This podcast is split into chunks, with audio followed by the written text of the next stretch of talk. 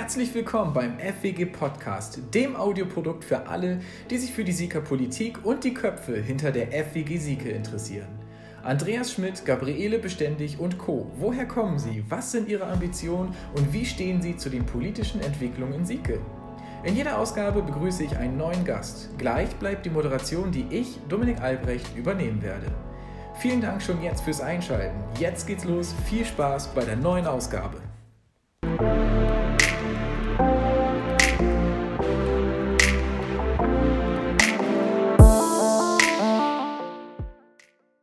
Schönen guten Tag, liebe Zuhörerinnen und Zuhörer. Äh, willkommen bei der vierten Ausgabe vom FWG Podcast. Mir sitzt Ralf Borchers gegenüber.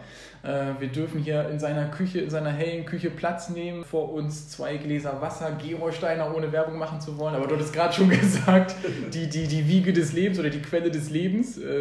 Wir hatten gerade schon über so äh, Morgenrituale gesprochen, dass du dir äh, Nano gerne anhörst oder anschaust vom, vom Vortag. Äh, ja, so kommt man ins Schnacken, ne? von einem Thema zum anderen. Ich bin halt so ein bisschen mehr so orientiert in äh, Zukunftsprojekte und was so die Welt, wie sie sich verändert und wie letztendlich wir dazu beitragen können, auch da so einzugreifen, dass wir für die nachfolgenden Generationen auch das noch erleben lassen können, was wir auch noch erleben durften ja. auf unserem schönen Planeten. Ja, da kommen wir heute auch noch äh, drauf zu sprechen. Also Themenschwerpunkte werden ja auch Nachhaltigkeit und, und klimafreundliches Bauen und klimaneutrales Bauen sein. Kommen wir gleich noch alles zu. Ähm, erstmal danke, dass wir bei dir aufnehmen dürfen, dass wir hier zu Gast sein können, die Zuhörer und ich. Also ich spreche einfach schon mal in Wir-Form. ja, Dankeschön. Und äh, wir würden einfach gleich mal äh, mit den fünf Einstiegsfragen anfangen, die den Zuhörerinnen und Zuhörern einfach dazu, dich ein bisschen besser kennenzulernen. Äh, gibt so einen kleinen Einblick in deinen Lebenslauf und ja, dann fangen wir einfach mal an und gehen dann in den, in den Schwerpunkt über. Also, du hast gesagt, ähm, du bist in Huchting unbeschwert aufgewachsen. Äh, direkt vor der Haustür hattest du viele Felder oder hatte, äh, hatte deine Familie viele Felder und Wiesen zum Toben und Entdecken. Äh, deine Schwerpunkte heute, ohne jetzt zu viel vorwegzunehmen, drehen sich um die Bereiche Nachhaltigkeit und Umweltschutz. Siehst du da denn auch schon in deiner Kindheit die Wurzeln dafür? Ich durfte es so genießen, dass wir keine Umweltprobleme hatten. Wie ich schon sagte, wir haben das Gemüse selber geerntet, es wurde eingemacht, es wurde mit Nachbarn zusammen eingemacht, man hat sich das Gemüse ausgetauscht, der eine hatte von dem zu viel, der andere von dem und damit hat man sich größtenteils tatsächlich dann auch ernährt. Wir hatten hunderte von Gläsern im Keller, die dieses äh, Gemüse wieder, wo das abgelagert wurde, wo wir lange von gezehrt haben. Ja. Ne, natürlich musste man ein paar Dinge auch einkaufen, klar, aber insofern das äh, habe ich live miterlebt. Auch das Ernten, mhm. selbst äh, in der Hand nehmen, diese Dinge noch und selbst naschen und probieren. Mhm. Und das werde ich nicht vergessen. Das war äh, vom Geschmack her auch ursprünglich und, und total toll, ohne irgendwelche Chemikalien. Und es ging auch, mhm. ne, da wurden eben mal die, zusammen die Schnecken abgesucht oder so. Da wurde noch mal ein bisschen Hand angelegt, um da äh, den Wild, Wildkräuter äh, Einhalt zu gewähren. Aber äh, das war alles möglich. Ne? Zumindest äh, für jede Familie, für sich selbst. Ne? Und das sollte halt wieder Ziel sein, dass wir alle für uns selbst wieder versuchen, äh, was anzubauen. Und das geht ja selbst auf dem Balkon heute. Mhm. Kann man im Internet überall nachlesen, was da alles für Möglichkeiten gibt. Und da ist auch so eine Sache, wo ich mehr informieren möchte, dass sowas eben auch geht und dass wir in Zukunft wieder ein bisschen naturnah werden. Mhm. Gerade aus dem Grunde, weil ja man muss es äh, wachsen sehen, man muss es in die Hand nehmen, man muss es abernten, man muss es schmecken und dann äh, kann man es eigentlich erst beurteilen, was das für eine sinnliche äh, Schönheit ist. Ich übertreibe es jetzt mal ein bisschen, mhm. wenn in dem Moment, wo man es vergleicht, was man heute so irgendwo äh, eingedost kaufen kann. Mhm. Ja, es gibt ja auch sowieso in Städten äh, immer mehr oder zwischendurch immer wieder sind die Trends zum Urban Gardening, ne? dass man so öffentliche Gärten hat, äh, an denen jeder mitwirken kann und auch frei ernten kann äh, Pflück, äh, Streuobstwiesen und sowas gibt es ja sowieso schon im ländlichen Gebieten. Also es ist ja immer schon so leicht vorhanden, aber man könnte es äh, sicherlich noch intensivieren. Ne? Ein wichtiger Punkt dabei ist einfach auch das Wir zu sehen. Ich sagte mhm. eben ja schon früher, Nachbarn haben mitgeholfen oder man hat gemeinschaftlich was gemacht. Und in der äh, Hinsicht sehe ich eine Chance, dass wir mehr das Wir, weniger das individuelle Ich sehe, dass wir dann auch wieder mehr Gemeinschaft finden und dann auch zu solchen Dingen vielleicht wieder Lust haben. Das mhm. ist ja eine Frage dessen, man kennt das nicht, man muss das vielleicht mal neu wieder kennenlernen. Mhm.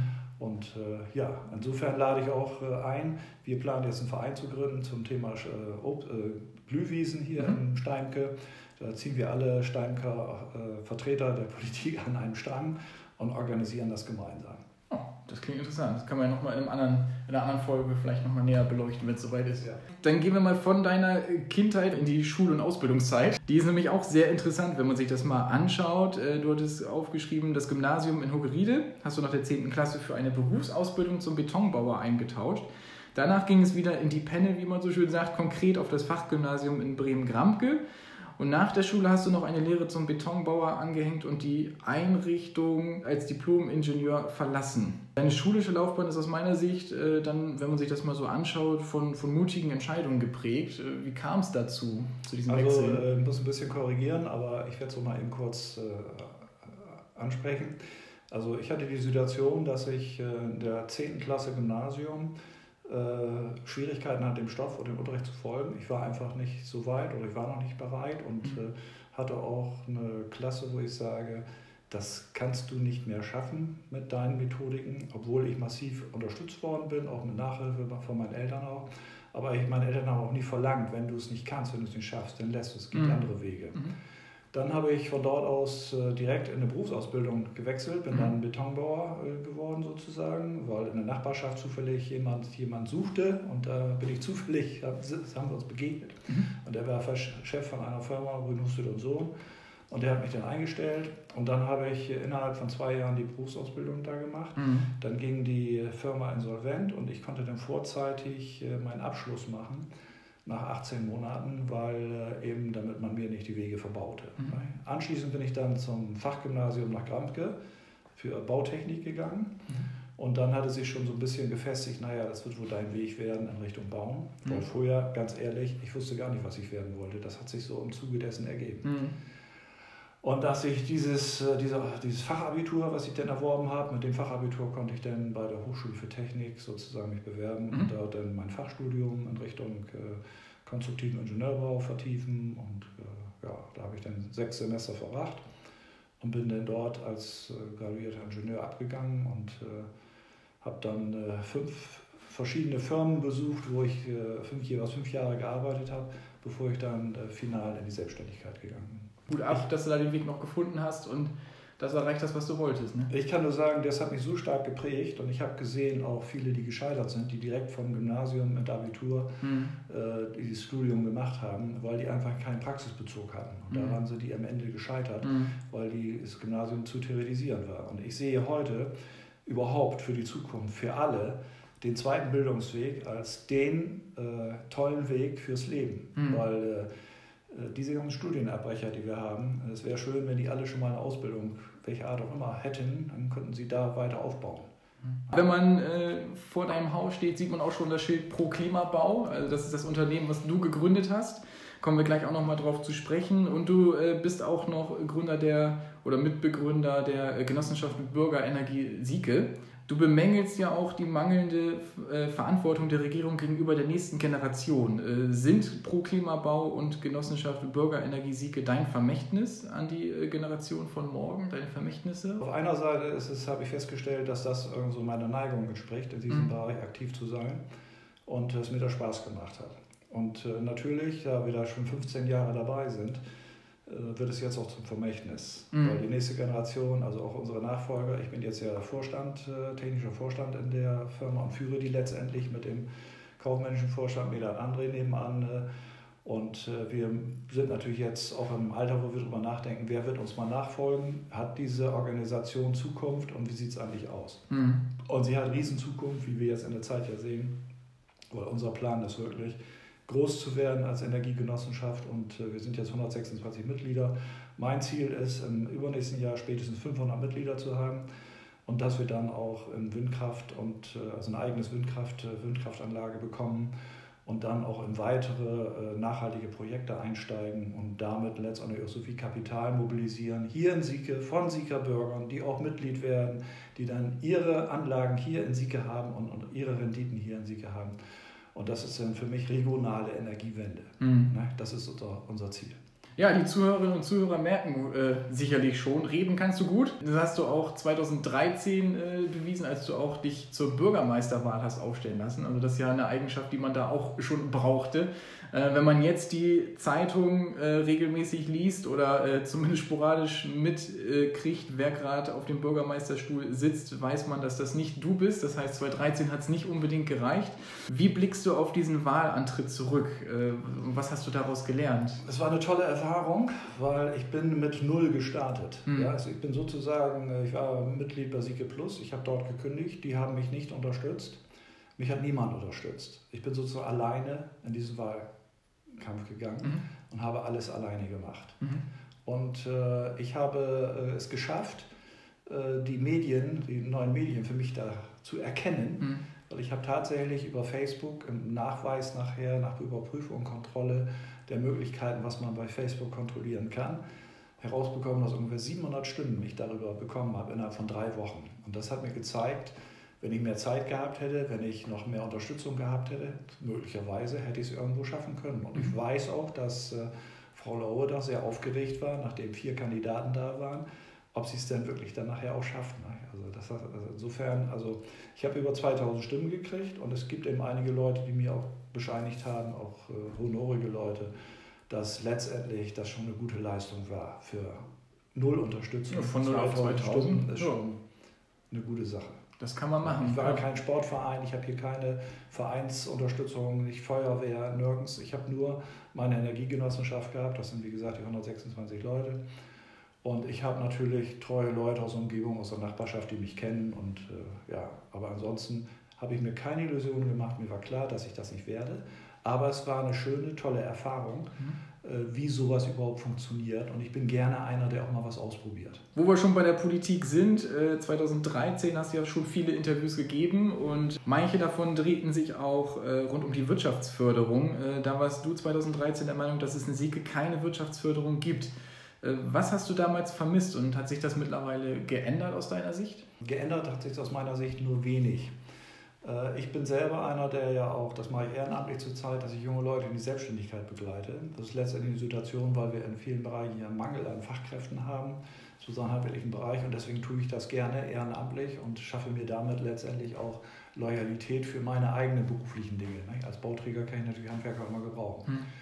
Hm. Dann habe ich gemerkt, dass einfach äh, auch diese kleinen Firmen äh, eigentlich gar nicht betreut werden. Oder äh, selbst große Firmen, ich war ja nun öfter auch im Gewerbegebiet aktiv, ob das nun mit äh, Horst Erhard dort von äh, Firma Sima, ist ein großes Zerspannungsunternehmen äh, zum Beispiel, und die haben eine Wirtschaftsförderung, sagen wir, bei uns ist nie einer gewesen. Ich, ich sehe zum Beispiel konkret Wirtschaftsförderung als etwas, dass man auch mal nach draußen geht, die Firmen einzeln besucht und immer wieder in Abständen erfragt, was sind eure Bedürfnisse, wo hakt es gerade jetzt und äh, wo könnten wir noch äh, was helfen oder wie können wir es der Politik gegenüber kommunizieren, was eure Bedürfnisse tatsächlich sind.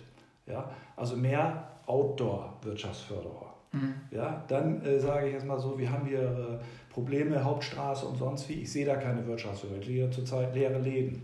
Ein Wirtschaftsförderer muss dorthin gehen, wo die leeren Läden sind damit die Leute daherkommen und von dort aus muss er agieren und er muss es auch ständig vor Augen haben. Scheiße, hier sind die leeren Läden. Das gibt dann, Entschuldigung, wenn ich das so sage, das ergibt jetzt eigentlich, äh, äh, wenn man das vor Augen hat immer, das Problem. Dann ist das Problem dichter an einem dran und dann fallen einem vielleicht auch Dinge ein.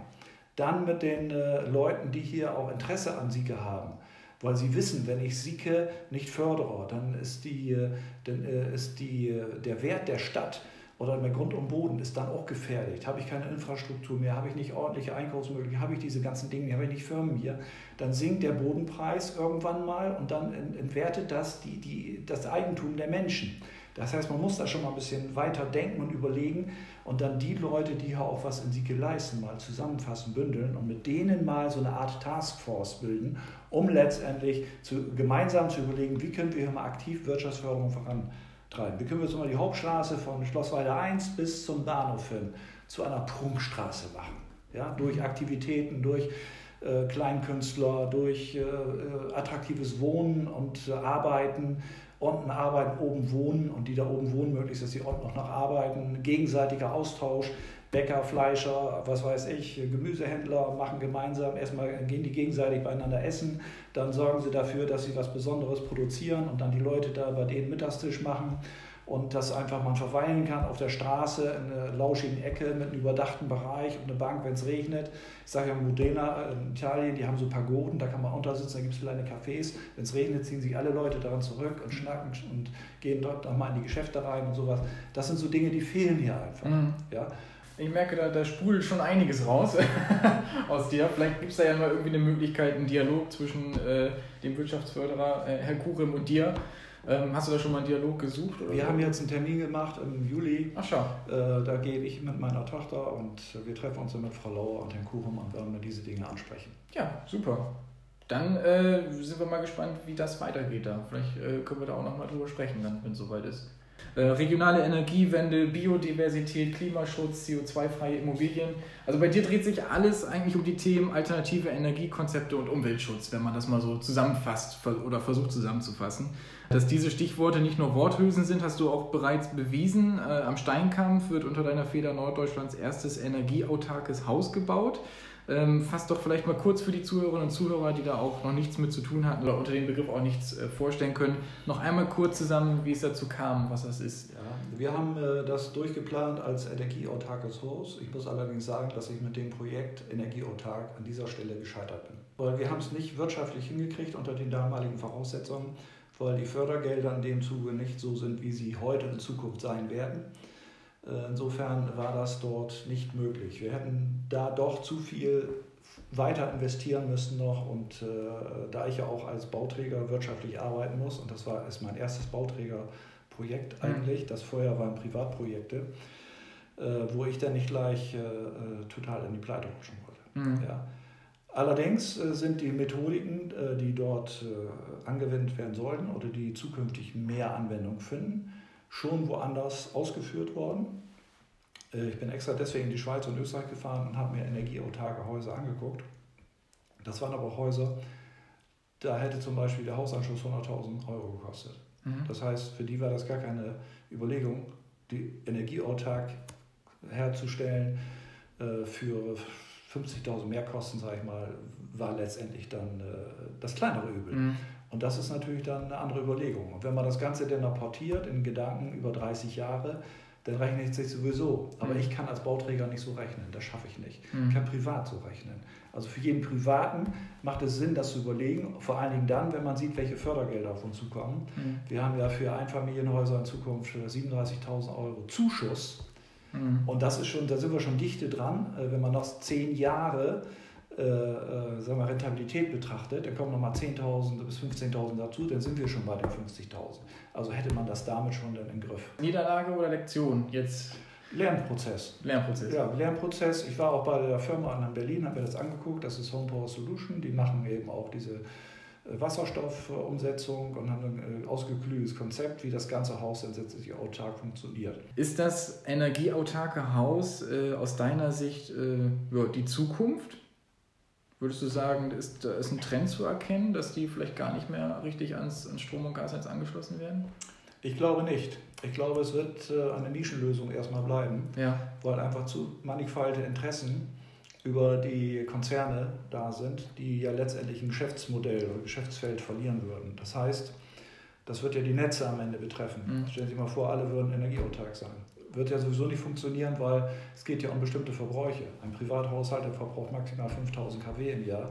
Aber eine Firma zum Beispiel, die kann 500.000 kW oder noch mehr verbrauchen. Das wird ja nie funktionieren. Mhm. Also werden wir in jedem Fall auch die großen Kraftwerke oder Windkraftanlagen oder all diese Sachen werden wir äh, benötigen. Wir brauchen dann auch die Netze. Mhm. Ja?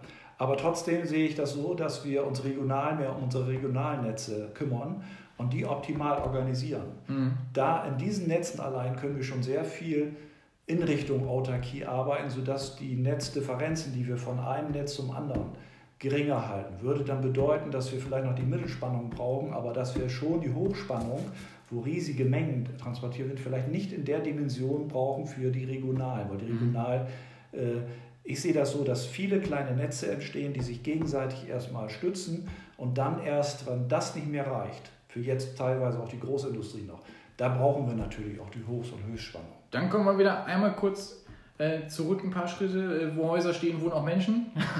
Sieke hat ein paar Häuser. Wenn wir mal einen kleinen Blick auf die Entwicklung der Einwohnerzahlen Siekes, äh, wenn wir da jetzt nochmal zurückschauen, äh, laut Internetquellen, äh, laut Internetzahlen, ähm, gab es im Jahr 1961 oder lebten im Jahr 1961 16.203 Einwohner in der Harrestadt. 1992 waren es schon 21.411 und 2019 lagen wir schon bei 24.295. Ich glaube, mittlerweile haben wir die 25 auch schon äh, geknackt. Äh, will ich mir jetzt meine Hand aber nicht ins Feuer legen. Ich, ich glaube aber schon. Ähm, was deutlich wird, ist aber, die, dass die Hachestadt wächst und wächst. Äh, ist es aus deiner Sicht möglich, noch die Stadt im Grün, was ja der Slogan Sieges ist, ähm, zu bleiben und trotzdem weiter zu wachsen? Äh, das kann man ja auch sehen, dass das vereinbar ist. Äh, jeder möge mal nach Singapur gehen, da wird man sehen, dass der Urwald wieder in die Stadt kommt. Also das Leben im Grünen kann wieder geschaffen werden. Das mhm. hängt nur darauf, wie wir die Strukturen aufbauen, wie wir das weiterentwickeln. Es gibt Häuser, die sind komplett begrünt. Die haben Fassadenbegrünung, die haben sogar Bäume auf Balkonen. Also da mhm. gibt es in Italien gerade so Musterbauten. Äh, und alles auch bezahlbar. Das geht. Ja, und man schafft sich dann äh, kleine Kleinode, sag ich mal. Das ist nur die Strategie, wie man das macht. Äh, Baustoffe schlau, äh, günstige Baustoffe ist gerade jetzt schwierig, wo viel exportiert wird, wird. aber das ist noch ein anderes Thema, äh, der Ex Exportwaren der Deutschen. Wir müssen mehr auf unsere Region achten, dass wir hier wirklich uns selbst versorgen auch. Jedenfalls äh, lässt sich über gut gestaffelte Bebauung, auch in der Hauptstraße, teilweise Überbebauung mit äh, versetzten Strukturen, Balkone schaffen, wo jeder seine kleine Idylle hat mit Bepflanzung, Berankung, Begrünung wo wir auf dem Dach dann nachher, äh, ich sag mal, Mikrowind auch haben, die bis zu 4 kW produzieren, wo wir PV-Anlagen an Fassaden haben, die wir auch gestalterisch mitnutzen können, damit das optisch gefällig wird. Dann haben wir gerade im Winter nämlich äh, über 30 Prozent mehr Ausbeute bei vertikalen Fassaden, weil die Sonne da senkrecht drauf scheint. Äh, da gibt es so viele Ansätze, die kann ich jetzt gar nicht alle erzählen wo äh, sozusagen dieses äh, symbiotisch zusammenläuft, äh, Tiere in der Stadt, da ist eigentlich keine Grenze. Das ist ja. eine Technik, die gibt es in Deutschland, die kann man kaufen, die kann man nutzen. Und ich werde die auch als Bauträger einfach einsetzen. Also du hast auch schon viele Vorteile auch aufgezählt, was die begrünten äh, Dächer angeht oder generell Begrünung in Städten. Ich habe mir da auch mal Artikel im Internet äh, vorher ange äh, durchgelesen und mir ein bisschen Wissen angelesen. Es gibt zum Beispiel in Bangkok mit 7000 Quadratmetern den größten urbanen Dachgarten. Die Grünflächen nehmen natürlich auch Wasser auf, speichern Wasser, was man wieder verwerten könnte, wie du es ja auch schon gerade mit Regenwasserauffangsystem erklärt hast. Dann habe ich noch einen Artikel gefunden in Singapur. Ähm, da werden Dachgärten eingesetzt, äh, da chronische, sage ich mal, Bodenknappheit schon herrscht, äh, aufgrund der hohen Einwohnerzahlen. Also wenn man sich mal anguckt, Singapur, die Landfläche ist vergleichbar mit der von Hamburg, nur dass in Singapur 5,7 Millionen Menschen leben und in Hamburg 1,8 Millionen.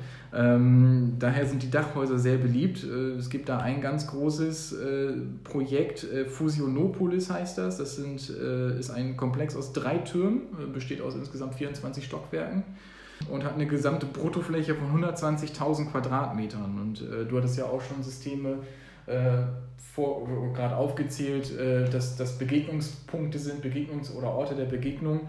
Äh, und so ist es bei Fusionopolis auch. Da gibt es Apartments, äh, Behörden, also Verwaltungsgebäude, Restaurants. Ja, und die Dachgärten nehmen eine herausragende Rolle ein und fungieren da schon als, als grüne Lungen und haben da auch einen Kühleffekt äh, bei dem tropischen Klima. Ja, es ist ein Ort der Erholung und sozialer Treffpunkte und ja, die filtern ja auch Staub und äh, äh, dämmen den Lärm. Also es ja, hat viele Funktionen. Genau. Ja. Das ist einfach so, das wird völlig unterschätzt und äh, bloß weil es jetzt irgendwo nicht schick ist oder wenn man ja. so eingewöhnt ist in bisherige Bebauung, äh, muss man sich da einfach mal wieder mit etwas Neuem auseinandersetzen ja. und andere leben es halt vor. Und wer es nicht glaubt, kann es sich tatsächlich angucken. Ja. Du forderst auch günstige Grundstückspreise, äh, um auch vor allem junge Leute in die Ortschaften zu ziehen. Für bezahlbaren Wohnraum setzt du dich ja auch schon ein. Ähm, das hört sich aus Wählersicht natürlich immer gut an und kann leicht gefordert werden, aber mal Karten auf den Tisch. Wie realistisch ist das in Sieke? Also die Baugebiete hier äh, werden auch immer lukrativer und. Ganz einfach. Ja. Erstmal äh, schaffe ich Voraussetzungen, dass die Stadt in jedem Fall das Vorkaufsrecht auch ausübt. Sie hat es ja. So, und dann übt sie es auch aus. Und zwar äh, zu den marktüblichen Kosten. Mhm. Das bedeutet letztendlich, ich nehme mal ein Beispiel in der Stadt. Da kostet ein Grundstück meinetwegen 300 Euro, meinetwegen auch 400, meinetwegen auch 500 Euro. Ja, sagen wir es mal so. Das ist schon sehr hochgegriffen. Da ist jetzt ein zweigeschossiges Haus drauf oder ein eingeschossiges Haus mit Dachgeschoss. Ja, anschließend, nachdem sie das gekauft hat, schafft sie neues Baurecht. Das heißt, sie macht aus dem Haus ein Viergeschosser in der Form, wie ich es eben gesagt habe, mit versetzten Ebenen und mit Dachbegrün und all diesen Krimskrams da, schafft aber dann äh, die mehr als doppelte Wohnnutzfläche.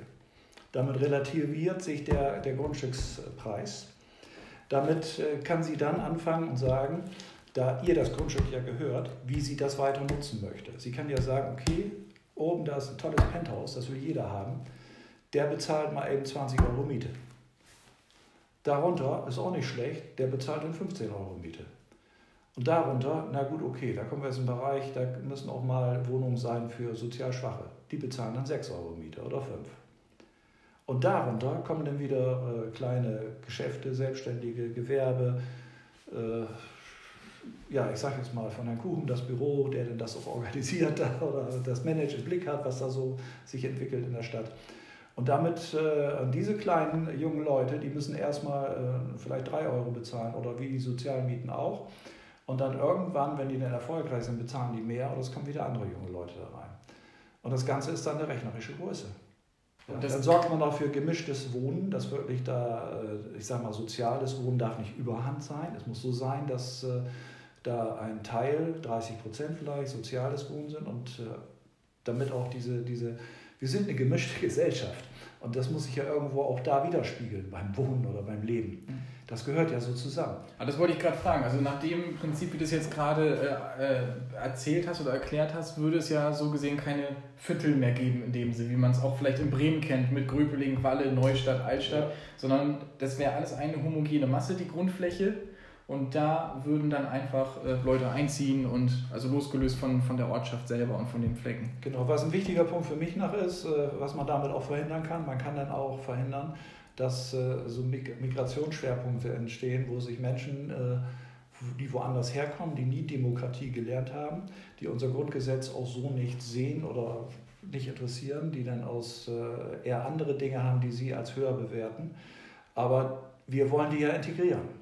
Und insofern äh, äh, ist es wichtig, dass man von Anfang an Strukturen aufbaut, die aber auch funktionieren und das nicht sich selbst überlässt, sondern äh, man soll schon den Markt so bringen, dass äh, ein Sozialer, oh ja, da habe ich eine Möglichkeit zu wohnen und dass der, der eine Penthouse-Wohnung unbedingt haben will, ja, ich kriege die nur da, also muss ich dahin. Und wieder sind wir auf einem neuen Ast. Es ist Wahnsinn, wie wir eigentlich äh, von Thema zu Thema springen. Und ich würde auch gerne äh, bei jedem Satz, den wir jetzt, äh, neues Themengebiet, was wir aufmachen, äh, auch dranbleiben und weiterfragen.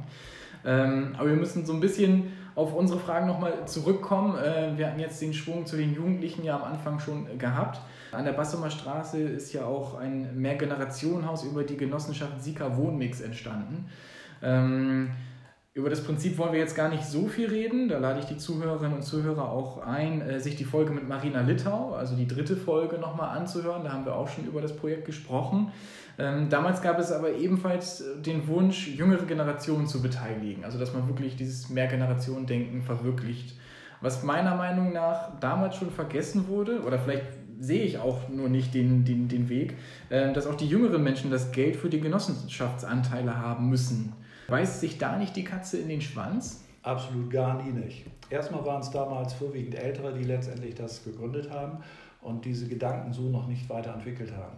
Jetzt lebe äh, wir aber zwei Jahre, ich habe da ja auch mitgenommen, bin ja Mitglied in dieser Genossenschaft. Und äh, durch das ständige Miteinander sprechen und reden und die, auch die Probleme, die sich da auftun, auch dass ja die älter werden und das ja auch sehen, dass äh, Jüngere nachkommen müssen, mhm. hat sich das ja mittlerweile so weit geändert, dass tatsächlich auch Jüngere da eingezogen sind, mhm. sogar mit Kind und Hund. Und wir haben jetzt auch eine jüngere Dame, die auch bei der Stadt sogar arbeitet, die da eingezogen ist. Es findet ja ein Wechsel auch statt. Und mhm. danach findet natürlich auch eine Belebung statt. Mhm. Und auch diese Festlegung, die wir mal gemacht haben als Genossenschaft, mhm. äh, da sind wir ja völlig frei, das auch wieder anders zu gestalten. Ja? Mhm. Als Beispiel, wir haben jetzt gesagt, wir haben für eine Wohnung meinetwegen 20 oder auch 30.000 Anteile, die man, also Euro, die man anzeichnen muss für eine Wohnung, also 20.000 Wohnungen, die kleiner als 80 Quadratmeter ist und wieder Wohnung, die größer als 80 Quadratmeter, 30.000. Äh, das können wir innerhalb unserer Organisation ganz einfach und ganz locker lösen, indem wir erstmal sagen, die brauchen gar nichts einzubezahlen, aber die zahlen das am Ende nochmal über eine Frist als Biete nach. Mhm. Ja? Weil das ist ja dann nachher, wir bezahlen im Moment ja so äh, zwischen 6 und 8 Euro. Und nach 15 äh, Jahren, glaube ich, ist das, ist alles abbezahlt. Mhm. Da brauchen wir keine Miete mehr nehmen. Ja? Aber dann können wir sagen, okay, wir machen eine 4-Euro-Miete mhm. und dann können die das sozusagen nachzahlen.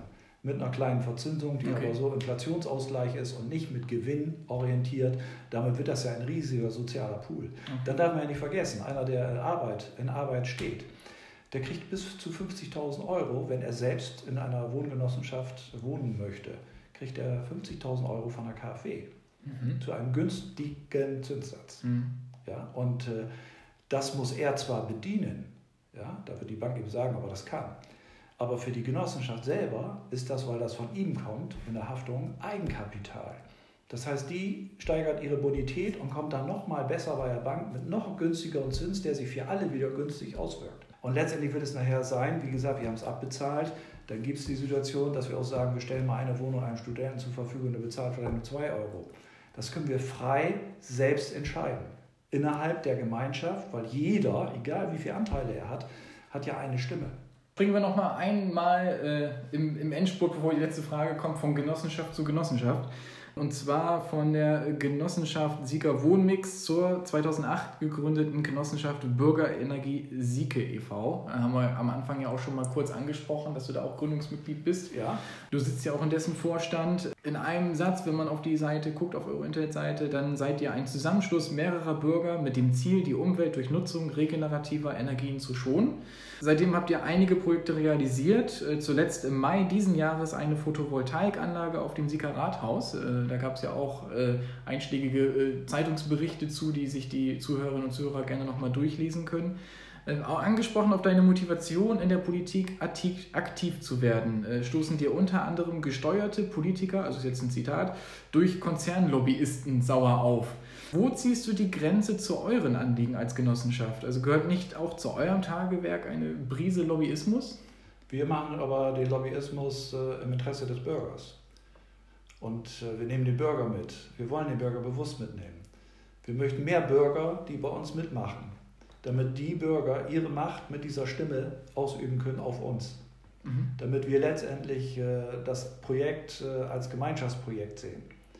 Und äh, dass wir alle zwei Jahre auch abgewählt werden können, dass wir sozusagen ja, durchaus flexibel sind. Wir haben zum Beispiel einmal die Situation gehabt, da ist einer, der hat Anteile gekauft, der hat gesagt, wir hätten viel zu wenig Renditen. Da habe ich gesagt, wunderbar, klasse, was machst du? Ich bin Betriebswirt, wunderbar, so einen haben wir hier nicht, den brauchen wir. Ich lade dich ein, bei uns im Vorstand mitzumachen. Hat er dann gemacht und hat gesagt heute, das war eine tolle Lehre, wie das alles so abgeht und mit Renditen alles klar, habe ich verstanden, warum nicht so viel sein kann. Mhm. Also insofern also. ist das ein, ein, eine, eine Schule auch für Menschen, die nochmal äh, sich selbst überprüfen wollen und gucken wollen, wie geht es wirklich, was ist mhm. da wirklich los. Mhm. Bieten wir immer an, jederzeit. Also mehr so die Richtung Robin Hood unter den Lobbyisten. will ich uns jetzt nicht so bezeichnen, aber ich sag mal, wir sind sicherlich äh, Überzeugungstäter. Mhm. Ja? Und sonst wären wir ja nicht 15 Jahre mit jetzt 126 Menschen dabei. Das muss ja einen Grund haben. 13 Jahre, ne? 2008 bis 21? 2008 bis 21, ja gut, 13 Jahre. Aber die 15 kommen ja auch noch von Also 2007 war das, glaube ich, mit dem äh, äh Hedgefonds-Desaster da drüben ne? in den USA, irgendwie mit dem Immobilienskandal, Lehman Brothers. Und in der Phase haben wir uns sozusagen Gegründet. entwickelt. Ja. Und 2008 haben wir, glaube ich, die erste Anlage auf dem Dach gehabt. Okay. Dann kommen wir zur letzten Frage, die jetzt äh, drei Gäste vor dir gestellt bekommen haben und drei verschiedene Antworten geliefert. Ich bin gespannt auf die vierte. Wenn du ein Gesetz verabschieden könntest, das lokale Auswirkungen entfaltet, welches wäre das? Für mich eindeutig als äh, genossenschaftlicher Energiegenossenschaftler das EEG-Gesetz, weil es kann nicht einsehbar sein, dass wir fast 7 Cent EEG-Umlage bezahlen müssen für den regenerativ erzeugten Strom. Das ist nicht Förderung der Energiewende. Also das müsste unbedingt sofort geändert mhm. werden. Kurz und knapp, perfekt. Dann äh, vielen Dank für deine Zeit, für die Antworten. Es war sehr interessant, hat mich gefreut und wir haben ja auch schon jetzt viele Anknüpfungspunkte für weitere Folgen äh, gefunden in der Ausgabe hier. Vielleicht oder ganz sicher werden wir uns nochmal sprechen. Äh, darauf freue ich mich. Dankeschön. Okay. Ralf Borchers. Der FWG Podcast ist ein Produkt der Freien Wählergemeinschaft Sieke und mit Musik von NCS No Copyright Sounds. Sie möchten noch mehr über die FWG erfahren? Dann jetzt den Browser öffnen und www.freie-wählergemeinschaft-sieke.de besuchen. Dort finden Sie die neuesten Informationen, Aktivitäten und Presseberichte. Sie sind mehr Typ Social Media? Kein Problem. Dort finden Sie die FWG unter dem Tag FWG Sieke.